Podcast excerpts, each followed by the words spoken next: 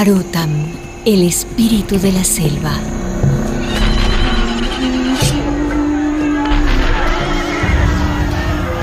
No pudieron, ni los incas ni los hombres de barba pudieron con nuestros antepasados.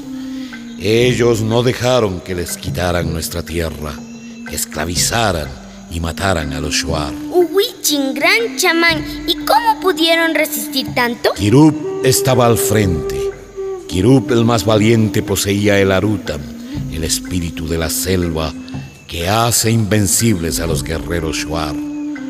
Él fue guiado por Etza, nuestro Padre Sol, para vencer al mal, para hacer justicia y volver al equilibrio. Uwichin, yo quiero ser como Kirup. Serás. Quiero defender a mi pueblo de los invasores. Es largo el camino, hijo, pero tu abuelo y tu padre han recibido el Arutam de guerreros. Tú serás como ellos.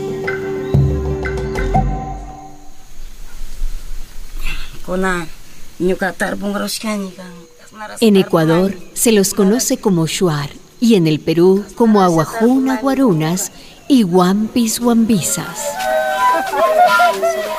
Los españoles los llamaban jíbaros, sinónimo de salvajes, por la costumbre de practicar la zanza, reduciendo la cabeza de sus enemigos. La zanza se hacía para que el vencedor tenga suerte y se aleje de él todo mal, para que olvide la guerra, para que la tierra del muerto quede abandonada y la maleza borre sus caminos.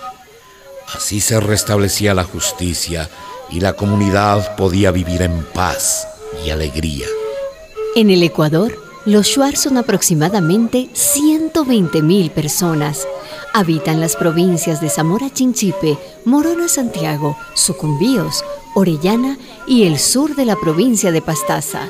Su idioma es el Shuar Chicham.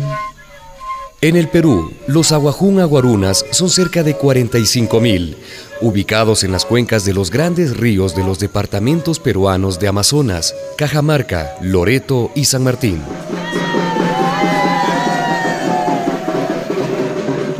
Los Huampis Huambisas son unas 10.000 personas. Habitan los ríos Morona y Santiago y los departamentos de Amazonas y Loreto. Los Shuar, Aguajún y Wampis vivieron hasta hace poco aislados, por lo difícil del territorio amazónico y por su fama de guerreros. Sin embargo, la extracción del caucho y la canela, Las misiones de evangelización, la guerra entre Perú y Ecuador en 1941, las empresas petroleras, mineras y madereras, provocaron la pérdida de sus territorios y la destrucción de la naturaleza. los Shuar se han visto empujados a ocupar tierras ribereñas y de selva baja en territorio peruano.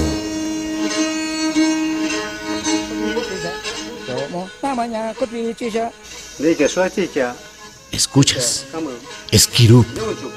Está molesto por la destrucción de nuestra casa, por la contaminación de los ríos y la tierra. No, Uwichin, es la radio. Sí, ya lo sé. Son los guerreros de hoy que hablan por la radio para restablecer el equilibrio, para expulsar a los nuevos invasores que traen hambre y miseria para los Shuar.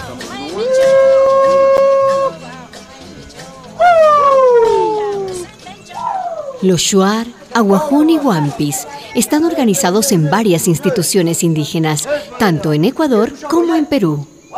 A través del trabajo que realizan sus dirigentes en conjunto con las comunidades de base, siguen luchando en pleno siglo XXI para proteger su cultura y su territorio amazónico de las grandes empresas mineras y petroleras. Entre abril y junio de 2009, los Aguajún Aguarunas y los Huampis Huambisas, junto a otros grupos indígenas de la selva en Perú, se levantaron para oponerse a la entrega de la Amazonía a las empresas petroleras, que el gobierno aprista estaba orquestando a través de un paquete de leyes denominada la Ley de la Selva.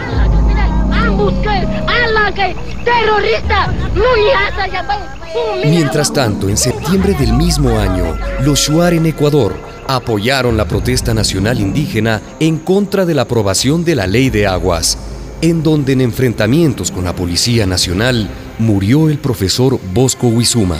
Este es un acto ceremonial en el lugar donde fue asesinado cobardemente nuestro compañero y hermano Shuar, Juan Bosco Bizuma.